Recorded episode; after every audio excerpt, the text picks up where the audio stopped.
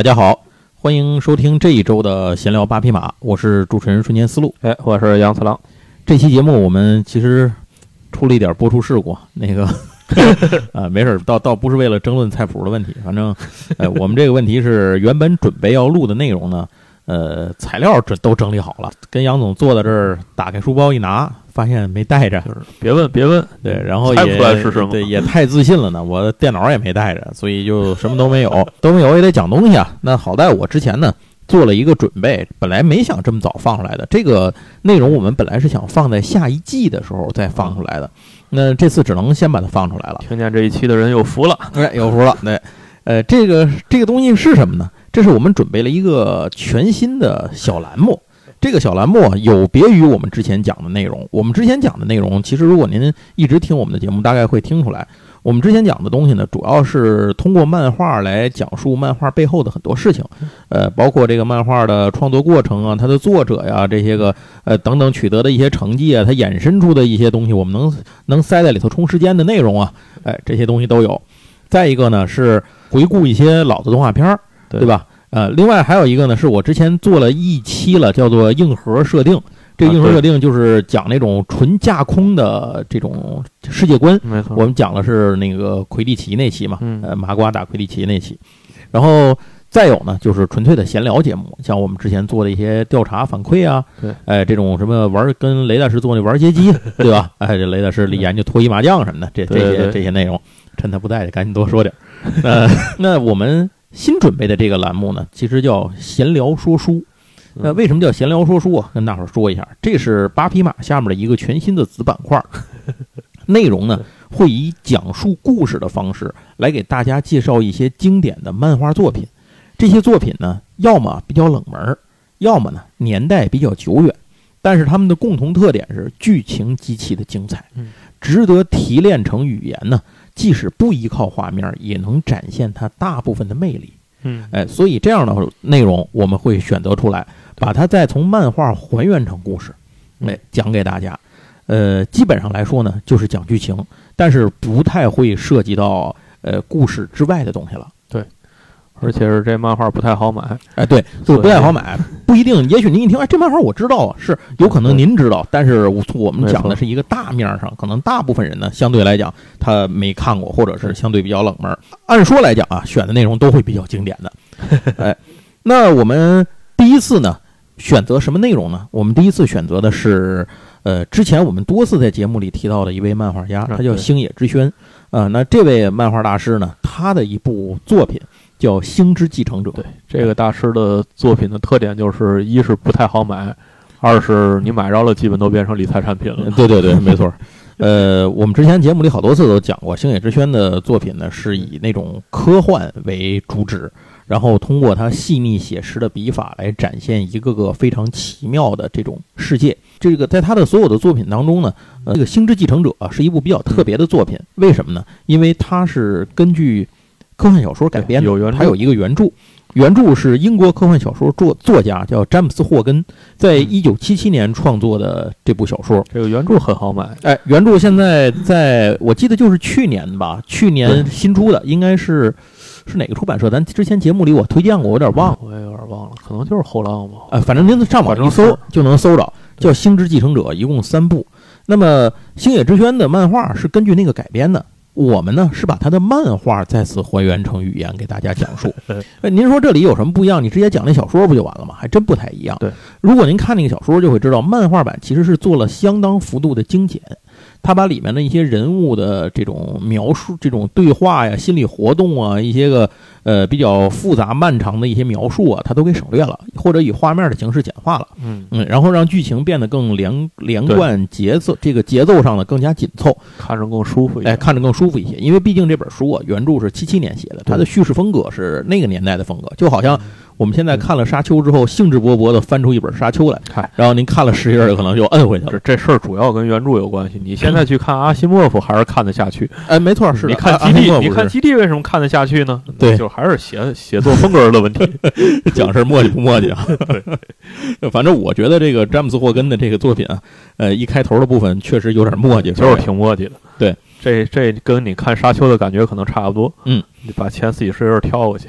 哎，那么到了二零一一年和这个二零一二年期间呢，这个星野之轩就把它改编成了漫画。漫画一共是四部，嗯但其实大家在网上是能够找到这个漫画，能够看到的。对，呃呃，我们计划是把按照四部漫画把它分成四集嗯给大家来讲，因为你还原成故事之后呢，讲的内容可能就比较多了。对，在这之前，简单的跟大家说一下星野之轩，后面的几部我们再讲的就不会再介绍星野之轩这位画家了，以后有机会介绍他的作品时再仔细说嗯。星野之轩是一九五四年出生于北海道寻鹿市，那么他呢是在上大学中途退学了。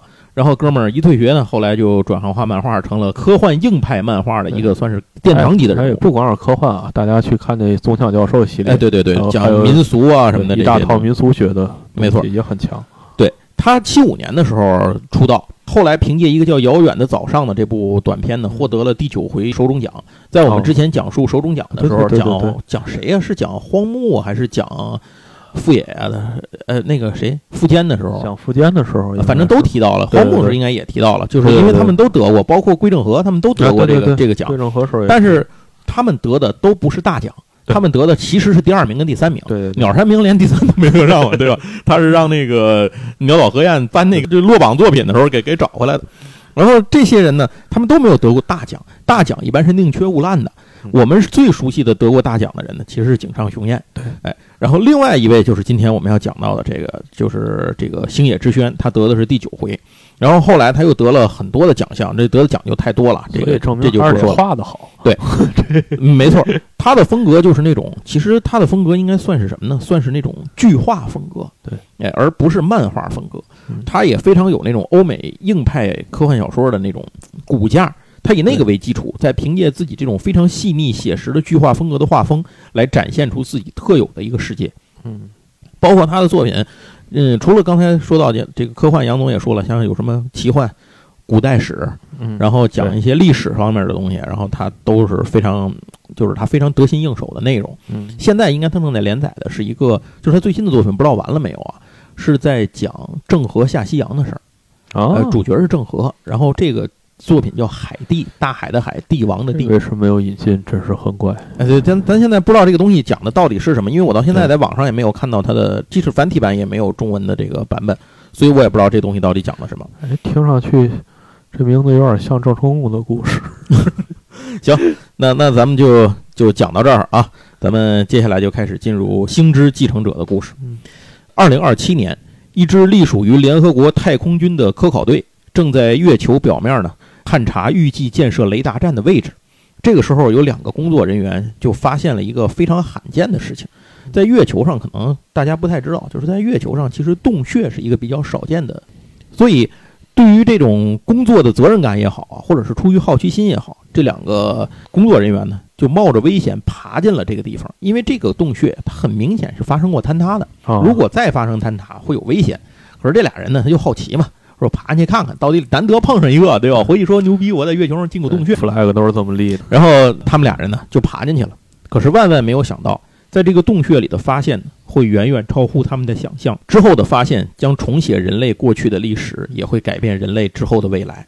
不久之后，三十八万公里外的地球，一艘银色鱼雷状的亚轨道客机刚刚在纽约降落。隶属于麦特丹核子设备公司理论研究部的主管，他叫维克多·亨特博士，带着自己的一台特殊且唯一的显像仪，匆匆赶到了联合国太空军的总部。事实上，对自己为什么要来到这儿，亨特博士还是一头雾水。其实，就连火烧火燎的命令自己终止手边一切工作，带着这套设备来赶往纽约的顶头上司，也不知道原因是什么，只知道这是一个上峰点名的指派任务，要亨特去负责一个和显像仪有关的工作，且期限不明，并且火速出发，片刻也不能耽误。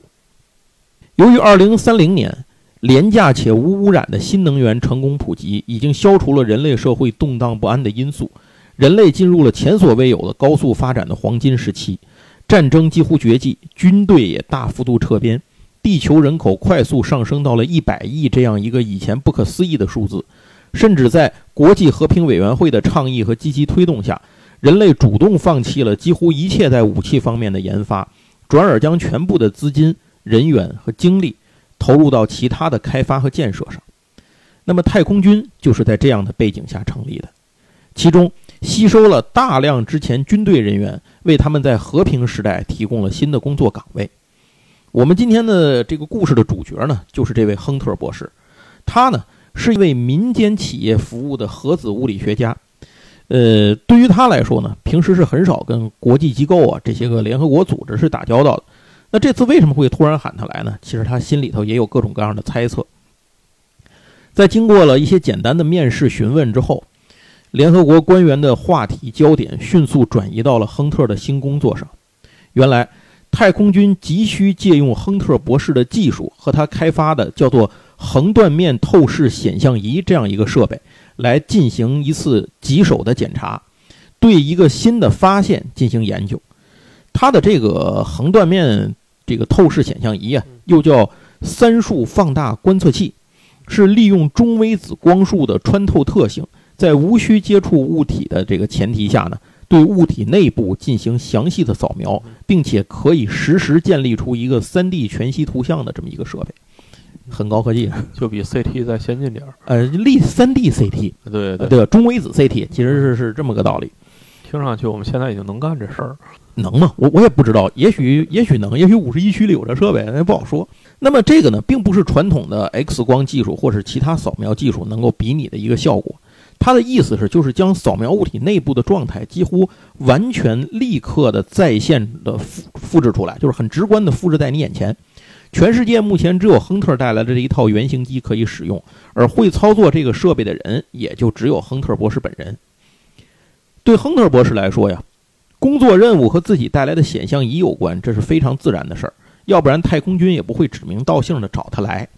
但是太空军负责人接下来的话就大大出乎亨特的预料了，因为工作的地点并不在地球的任何地方，而是在月亮上。太空军的工作人员无意中有了一个人类有史以来最大的发现，但在确认和公布这个会轰动世界的发现之前，必须先用横断面透视扫描技术来全面的了解和解析这个发现物才行。很快，交通飞船把亨特送到了停泊于轨道上的地月飞船里，随后大型飞船会用大概三十个小时的时间将乘客们送达月球。亨特发现。这个前往月球的人并不只有他自己，除了他之外呢，还有一个脾气比较暴躁的生物学家，呃，克里斯琴·丹切金科教授。他呢，正因为自己的论文被莫名其妙的征召令打断，在气头上。另外，还有一个让亨特没有想到的乘客，是带有监督职责的一个人，他是国际和平委员会的成员，名字叫尼尔斯·史凡任森。这个人的面相虽然有些奸猾，但是态度却非常热情。此时，这三个人呢，还都不知道到底在月球上发现了什么。哥白尼三号是位于月球正面和背面交界处的一个科研基地。因为月亮啊，其实很特殊，它对着地球的一面是永远不变的。对对，它不会旋转，就是因为它。地球转，它也跟着转，对，所以它的正面永远是咱们对着咱这一面。所以外星人把基地就盖在背面了。对，没错。还有兔子岛年糕。对，不还有那个什么纳粹的基地？对，反正这这东西挺多，都在背面。哎，都在背面。那这次这个基地呢，它就在这个月球的正面和背面的交界线上啊。当工作人员带他们一行人呢进入到这个基地里的时候，大家终于见到了这次工作的对象——一个身穿着红色密闭太空服的尸体。就在亨特以为这是遇难的某位基地成员的时候，工作人员的话让所有的人大吃一惊。这具尸体被偶然发现于一处月球的洞穴内，它并非是任何基地的成员，基地没有损失任何成员。其他的月球基地经过确认，也没有人失踪。应该说，没有人知道这个人是谁，因为根据对太空服的初步检测，这具尸体的死亡时间是五万年前。听到五万年这个说法的时候，屋子里突然安静了片刻，所有的人都被震惊了。接下来，亨特博士迅速地搭建好了横断面透视显像仪，将扫描深度设定为太空服内部，借助中微子束的扫描，封闭式太空服的内部逐渐呈现出来。毫无疑问，这是一具人类的遗骸，和之前 X 光扫描的结果相同，果然是一个已经木乃伊化的人类男性。亨特又将扫描深度加大到身体内部，从显现出的骨骼上能清楚地发现曾经存在的内脏痕迹，无论是牙齿还是骨骼，一切都表明这是一个正常不过的人类男性。生物学权威克里斯琴教授也马上肯定了这一点。与此同时，提前对这具尸体的随身的背囊和携带物的研究已经有了一些成果，令人震惊。这个人背包大小的设备里，竟然是一台小型核能发电机。从其中铀二三五燃料球衰变的情况，也再一次证实了眼前的一切都来自于五万年前这个结论。为了方便称呼，之前发现尸体的科考队员将其称为查理，而这个查理带来的不解之谜，此刻深深地震撼着所有的人。五万年前，一个能开发出小型核子发电设备，并且带到月球的人类文明，至今从未被发现过哪怕一星半点的文物痕迹。从这一点来说，眼前的查理只可能是一个来自外星星球的生物。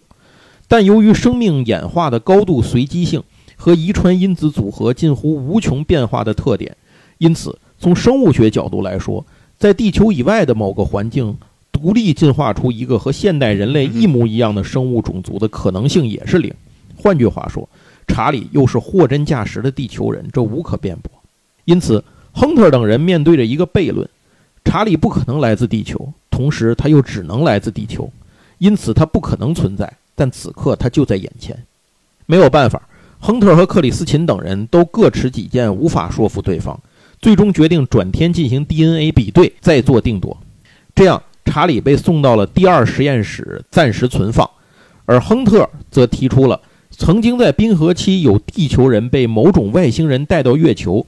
并传授了知识给予科学技术的一个假设，查理也暂时被称为了月球人。然而，就在这一天的夜里，当人们准备进行转天的调查，充满了期待而陆续睡去的时候，第二实验室突然起火。巧合的是，灭火设备没有启动。剧烈的爆炸后，查理就这样被烧成了灰烬。这个从谜团中出现的男人又归于了谜团。只是此刻，所有人的心情都无比沉重。这个震惊世界的惊人发现才刚刚开始，就被迫结束了。来此视察的和平委员会委员尼尔斯·史凡任森勃然大怒，带着报告赶回地球去了。但此刻，一个疑问萦绕在亨特心头：这个看似巧合的故事背后，真的只是个巧合吗？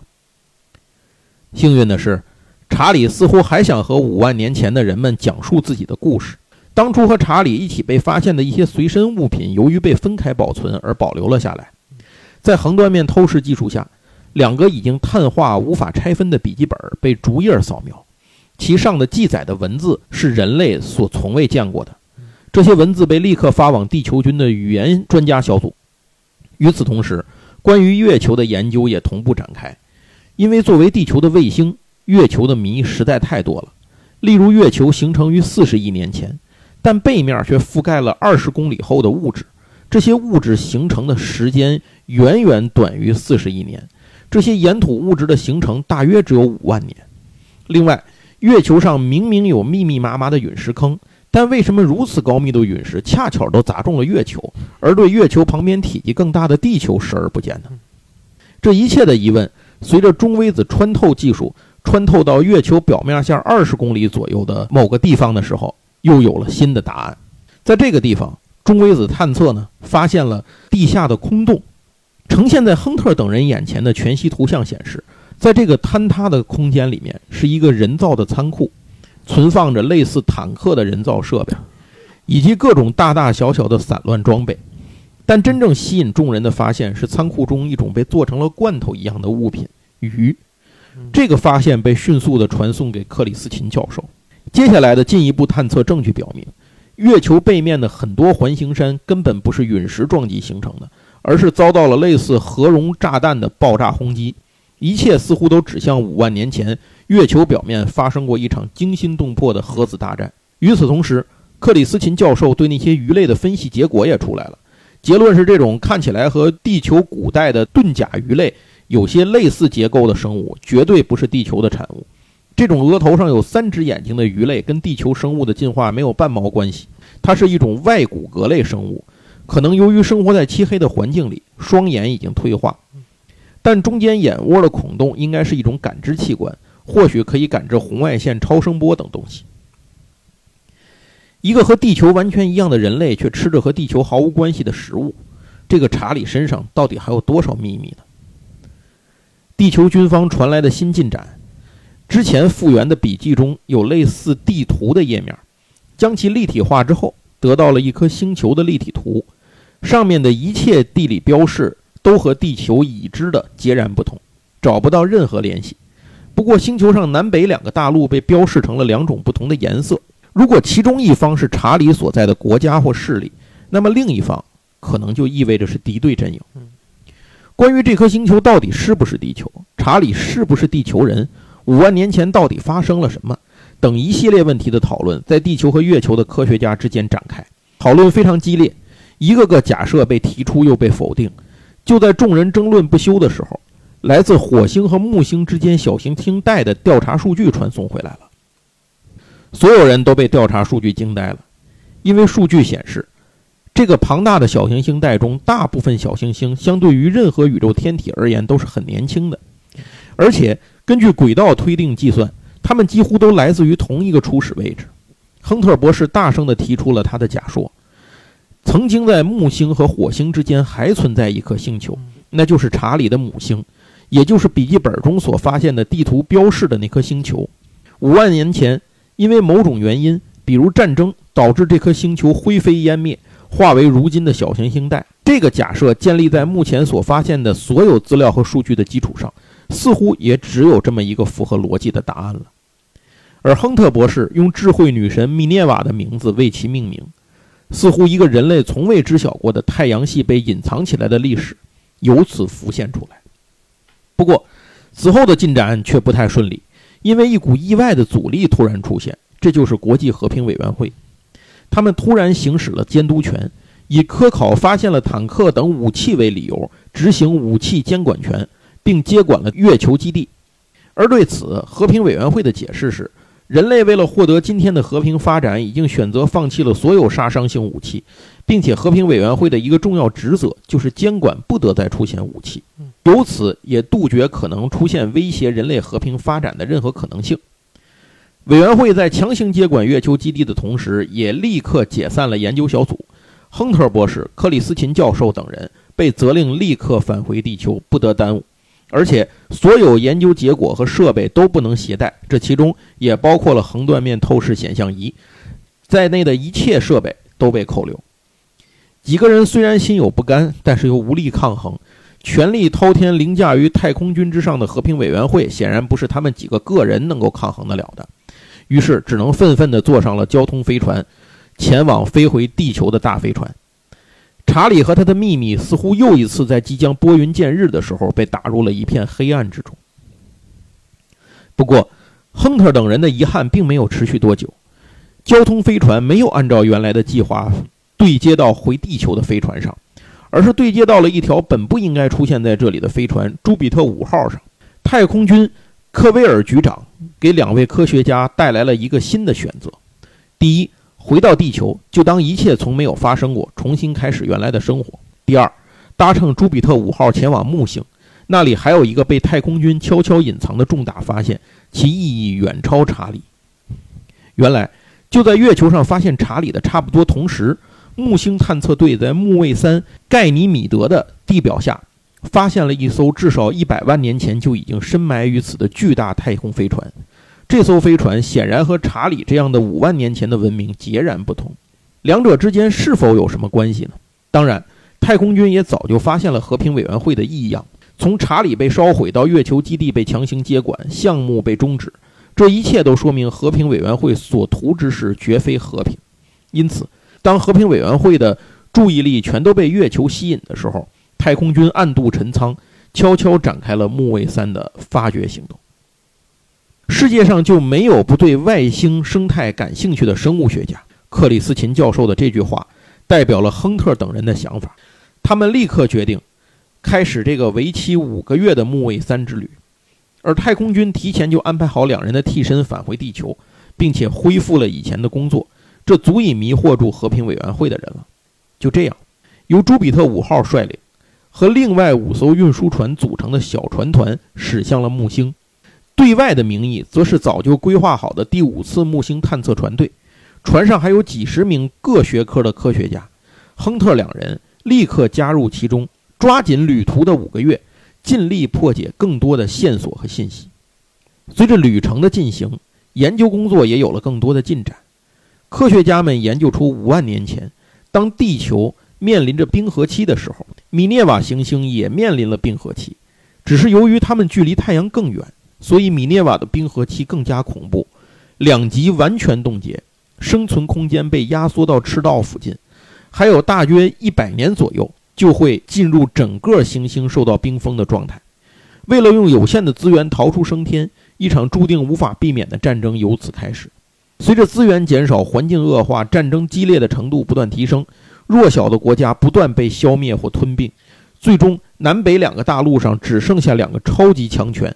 根据查理的日记显示，这两个强权就是查理所属的南方势力色利欧斯和对立的北方大陆兰比亚。由于资源匮乏和生存的压力，两个国家都转入到全国皆兵的军国体制下，一切为战争服务。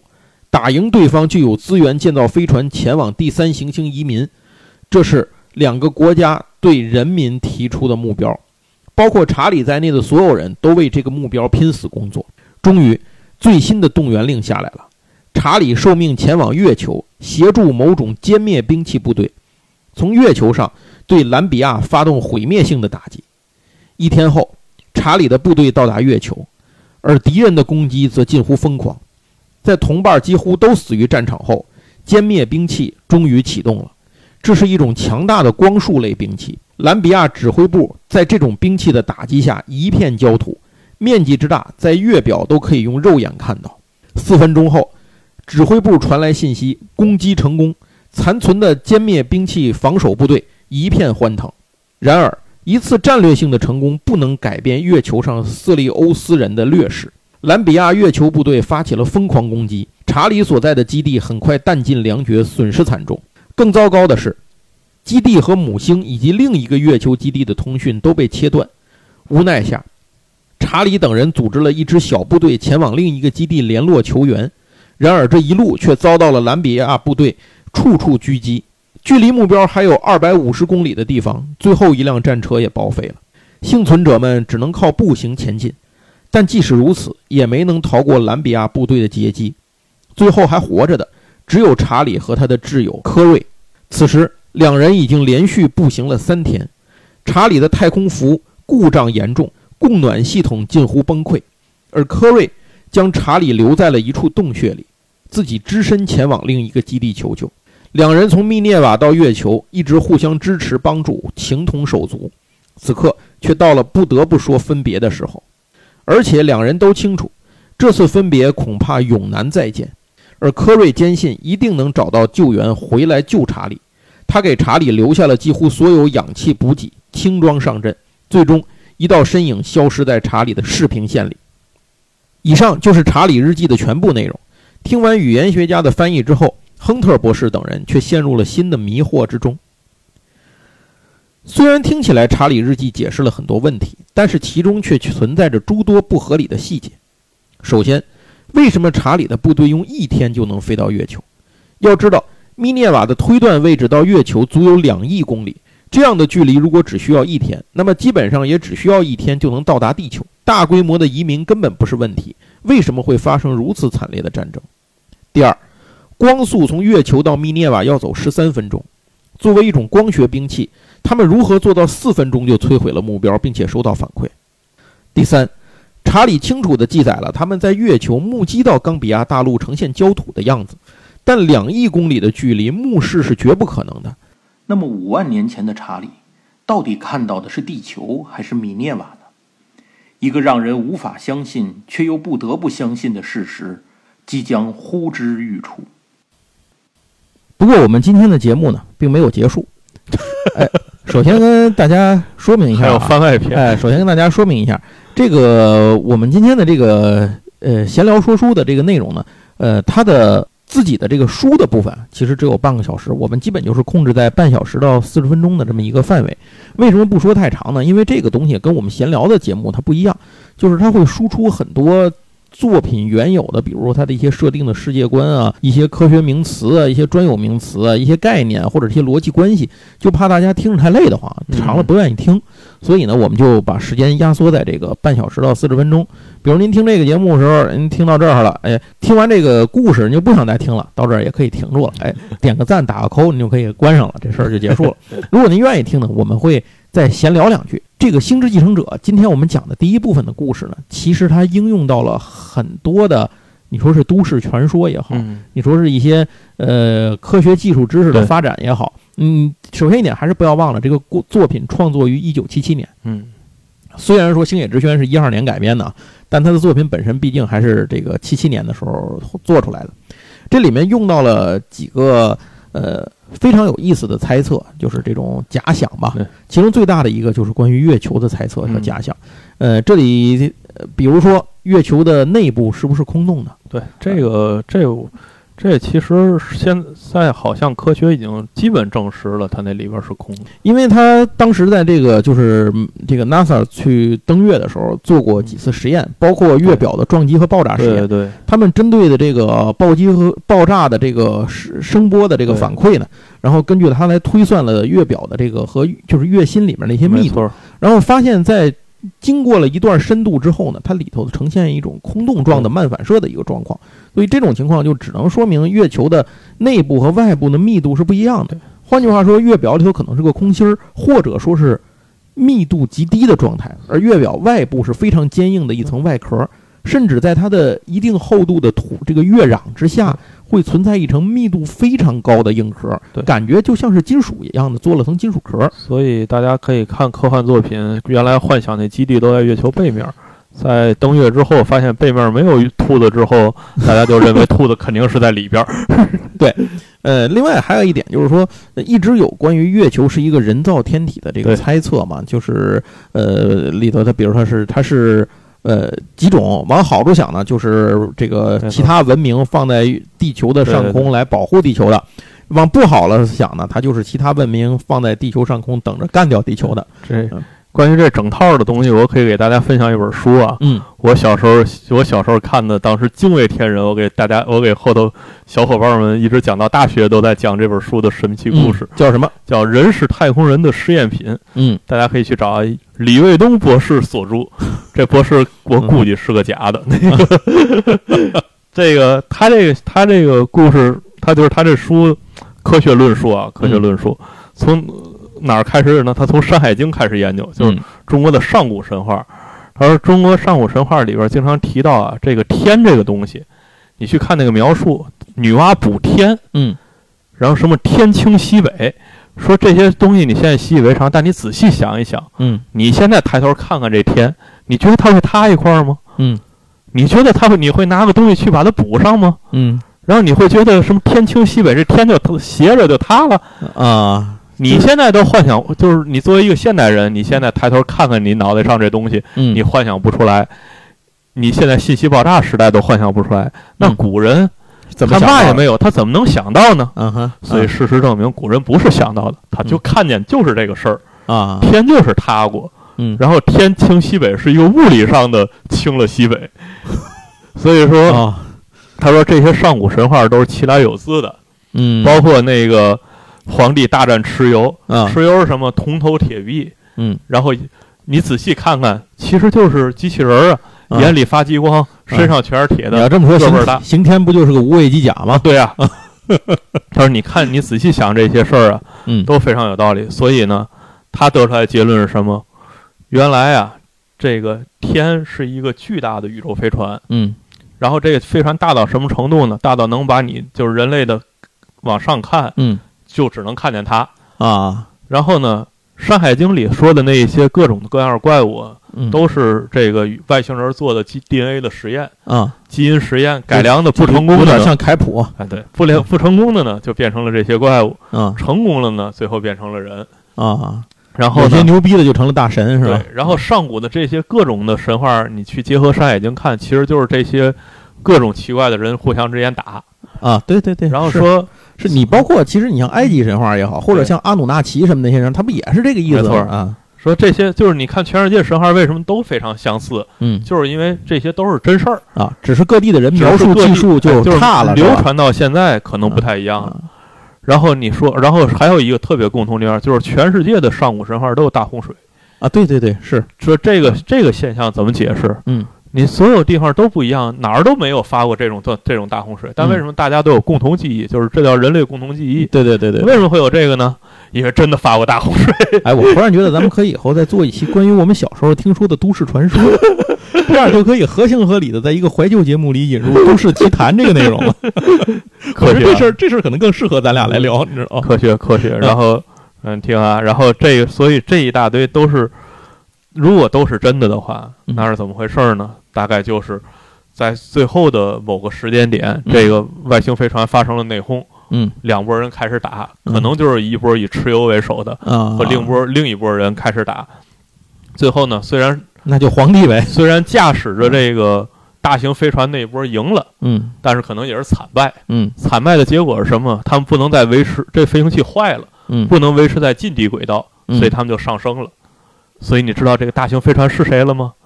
就是月球。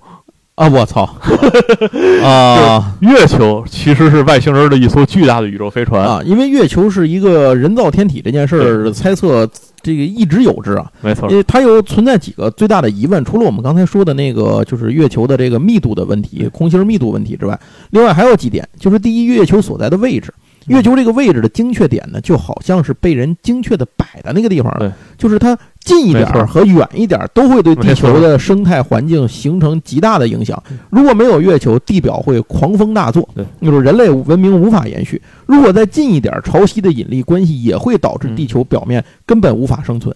那或者说文明的诞生会很困难。那这是月球。另外还有一点就是月球从不把它的背面露出来。没错，在整个宇宙里，人类现在发现的天体里几乎没有第二个像月球这样的卫星。那么，到底为什么月球会这么运动？它很像是人为编写的安排的方式。这是第三，这是又一个新点。再有一点就是，月球的大小作为一个卫星来讲太大了，嗯，它并不像宇宙中其他所有。有时候你看，我操，你说那个木卫几是木卫几，的多大个儿呢？相对卫星其实很小。可你看木星有多大个儿，对吧？就是这个，你相对比例，你按比例来算，月球的大小相当于地球的是四分之一，是五分之一，我忘了，反正它的比例是非常大的。就是这个东西感觉很不自然，没错就，是为什么会有这么一个玩意儿存在在那个地方呢？哎，这也很奇特。所以这综上几点啊，一直就是再加上美国登月到底发现了什么，是不是真的登了月，等等等等这些事儿。我我再补充，还可以再补充两点李卫东博士的发现，就是首先那个月海，嗯，月海其实出乎意料的平，嗯，而且经过这个登月的探探测，上面的金属嗯。是一种奇怪的合金，嗯。不属于这个自然合金，就是自然能形成的这种合金的成分，嗯嗯嗯。所以这是为什么呢？嗯还有一点就是月球上的环形山排列的其实是有规律的，就是你看嗯，真有吧？真有知道。嗯是呈现一种呈现一种某种规律式的排布，嗯所以这些是为什么呢？都是这场大战留下来的。啊，那个月海其实是烧了一个大洞，然后他们用一种特殊的合金把它给弥补上。抹上了啊，对，然后意思是吧？对啊对对对，然后环形山呢，其实都是各种激光炮、激光武器或者是炮台啊那个核核弹武器留下来的痕迹。啊，这就跟刚才咱们在《星之继承者》里边 其实所讲述的是一样的。要说这个故事，这这这场大战之后，因为月球无法再维持在近地轨道，嗯所以月球就自己抬起来了。嗯这个大型宇宙飞船就停在了现在我们月球在的位置。嗯，然后由于这个宇宙飞船已经修不好了，嗯，所以这些外星人最后就离开了这个这个基地。就拉倒了。对啊，所以现在月球就变成了一个不为人知的啊一个类似于星体的东西，但它其实是被遗弃的外星人的宇宙飞船。啊，对对对，这这个感觉说法有道理，而且而且它里面的很多说法，你看，其实看这个《星之继承者》里面，它也采用了这个这一套的这个东西。比如说，他那个就是月球表面经历过核大战这个 这这个说法嘛，而且这点确实是一个也无法解释的问题，就是地球和月球离得这么近，为什么月球上坑坑洼洼，就感觉被打的到处都是这个陨石坑？嗯，但是呃，旁边那么大的地球，感觉它的引力会更强，而且你月球也不可能一直把这个地球全护住，对吧？那为什么地球上就没有这么多的陨石？不能说完全没有啊，但是相比月球那个德性来讲，没错它其实是少的太多太哦，多。对，这里还有一个细节，嗯，就是刚才说到大洪水是哪儿来的？嗯就是月球升起来啊，的时候对对对，造成的潮汐现象。超引发的全世界范围啊的一个对对对大洪水。之前好像我也看到过 关于这个的一个说法，就是大洪水是怎么来的，是跟月球的位置变化，就是月球被人放到那儿的那一瞬那个时候，导致的地球上产生了巨大的潮汐变化。这就是你们再也看不见女娲补天了，因为这啊。个天已经飞起来了。啊，那就是有可能补月海那人就是女娲呗，就女娲是救援队的呗，就是专门专门没司职救援的就是啊当时当时弥补上那个大洞的人，可能就是女娲。啊！我操，这真的这个故事哎听起来细思极恐啊！哎呀，老么严密了，这我、啊我每次给别人讲的事儿，都觉得越越想越有道理。啊，这这还真是挺有道理。哎，我我我，咱们继续回到《星之继承者》里面应用到的东西啊，它里面除了这一套这个理论之外，就还有另一套东西，就是建立在人类到底从哪儿来这件这件事情。当然，这个会涉及到我们后面的内容，我不能太多的剧透，嗯会在我们下几期节目讲完之后和大家再细聊啊。呃，但是可以说明一点的就是查理这个人呢，他确实又是人类又不是人类啊，确实可以这么说，或者说他跟人类的诞生有着极其直观的一个关系。嗯这就是为什么解释了，在这种呃，因为在故事里也说了嘛，在不同的这个环境的进化环境下，产生两个完全一模一样的种族 是几乎可能性就是零。那为什么会产生这个情况？就是因为它确实之间是有联系的。关键在于这个联系怎么来。这里可以剧透一下，它来自于那个百万年级前发现的那艘太空飞船。嗯那个飞船会涉及到另一个问题，就是我们在故事里不是还提到了查理他们吃的那个鱼啊是完全跟人类另外一套生物体系嘛？那套生物体系是哪儿来的？它它根据亨特博士他们的猜测啊，那一套那个东西它其实就是来自于密涅瓦当地的一套生态系统。那么这套生态系统跟人类格格不入，就是跟查理完全格格不入。查理或者查理们他们是怎么在那上生存的？为什么会跑到密涅瓦去呢？那这也有一个说法。最后那个呼之欲出的答案，其实相信大家也能够猜到了，但是我还是放在下一期节目里头会跟大家再来说，在这儿就不再做剧透了。那关于月球的猜想啊，其实还有很多很多，比如说当时美国人到底有没有登陆到月球上去？没有，对，其实这事儿呢有有几个说法，因为是一个日本人在电影棚里拍的，对大家去看蝙蝠比利。不过一直有一个猜测是说是谁拍的，库布里克还是谁啊？好像是说是库布里克拍的，说他那个拍摄了这个，而且当时不还说库布里克后来拍电影的时候用了一个特别牛逼的镜头。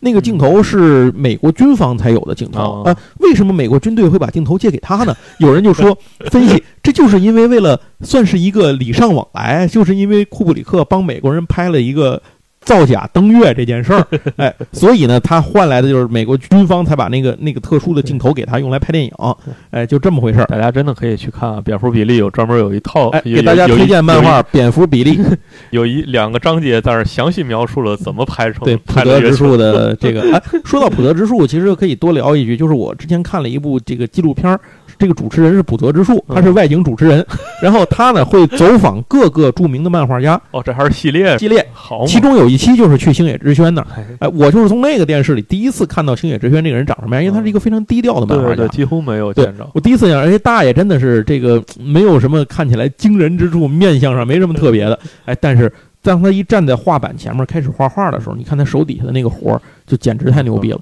他当时那个普泽之树去的时候，他正在画的就是海地，哦哎，，你就看他画那个郑和是怎么画出来的，画那个郑和的那个还有那个船队那个场景嗯，太牛逼了，就真的是手绘级别的大师，这这这太厉害了。那我们这一期节目呢，就就聊了四十五分钟了啊，由由我们前面的故事的正文和由故事延展出的一些闲七杂八的东西组成。SP 也讲完了，哎哎，以后呢，我们可能每一期节目呢，大概都是这样一个构成的形式。呃，这期节目如果还是那话，您有什么这个意见啊、建议啊、感受啊，您都可以跟我们说。哎，如果这个喜欢的人多呢，我们就接着做；如果您觉得哪儿还有调整呢，我们就可以这个吸收大家的建议，我们去改正。如果所有人都觉得哎没什么意思，不想听，那我们可能就把这个《星之继承者》讲完之后呢，这个节目呢就呃从哪儿来回哪儿去，哎 也就也就不再做了，这都有可能。听大家的，们有可能变成一个推荐书的节目。哎，对对对对，对大家赶紧去买我我说的李伟东博士的哎你是不是有回扣啊？我 靠！那书，好像现在还真，他可能后来买来这这哪年的书了？他现在可能，我想起来，他后边新出新版就是修订版，可能叫《外星人就在地球的背面》，他可能不叫人是啊，是我操啊！是，反正总之吧，大家那个可以看看我小时候这地摊文学《登登峰造极之物》哎，对对对，行，哎，那这反正就是由此正好引发了一点，就是我们可能以后会做节目给大家聊一聊我们小时候听到的各种都市传说啊，比如四大未解之谜啊，我们当时看过的一些什么这种伪纪录片啊，现在多了 对对对，这些玩意儿。讲讲一本《惊悚杂志奥秘》里边的故啊，事。对，还有《飞碟探索》里面都说过一些什么，这到时候我们都可以跟您聊聊。好，那这期节目就到这儿，希望大家听完之后能给我们点赞、打 call，然后留下您宝贵的建议，我们多多交流。谢谢您的收听，呃，这期节目就到此为止，我们呃可能在下一期会恢复一个正常的节目对，对对，然后中隔几期之后呢，再继续给您聊这个《星之继承者》的下一期。那谢谢您的收听，这期节目就到这里，再见。拜拜。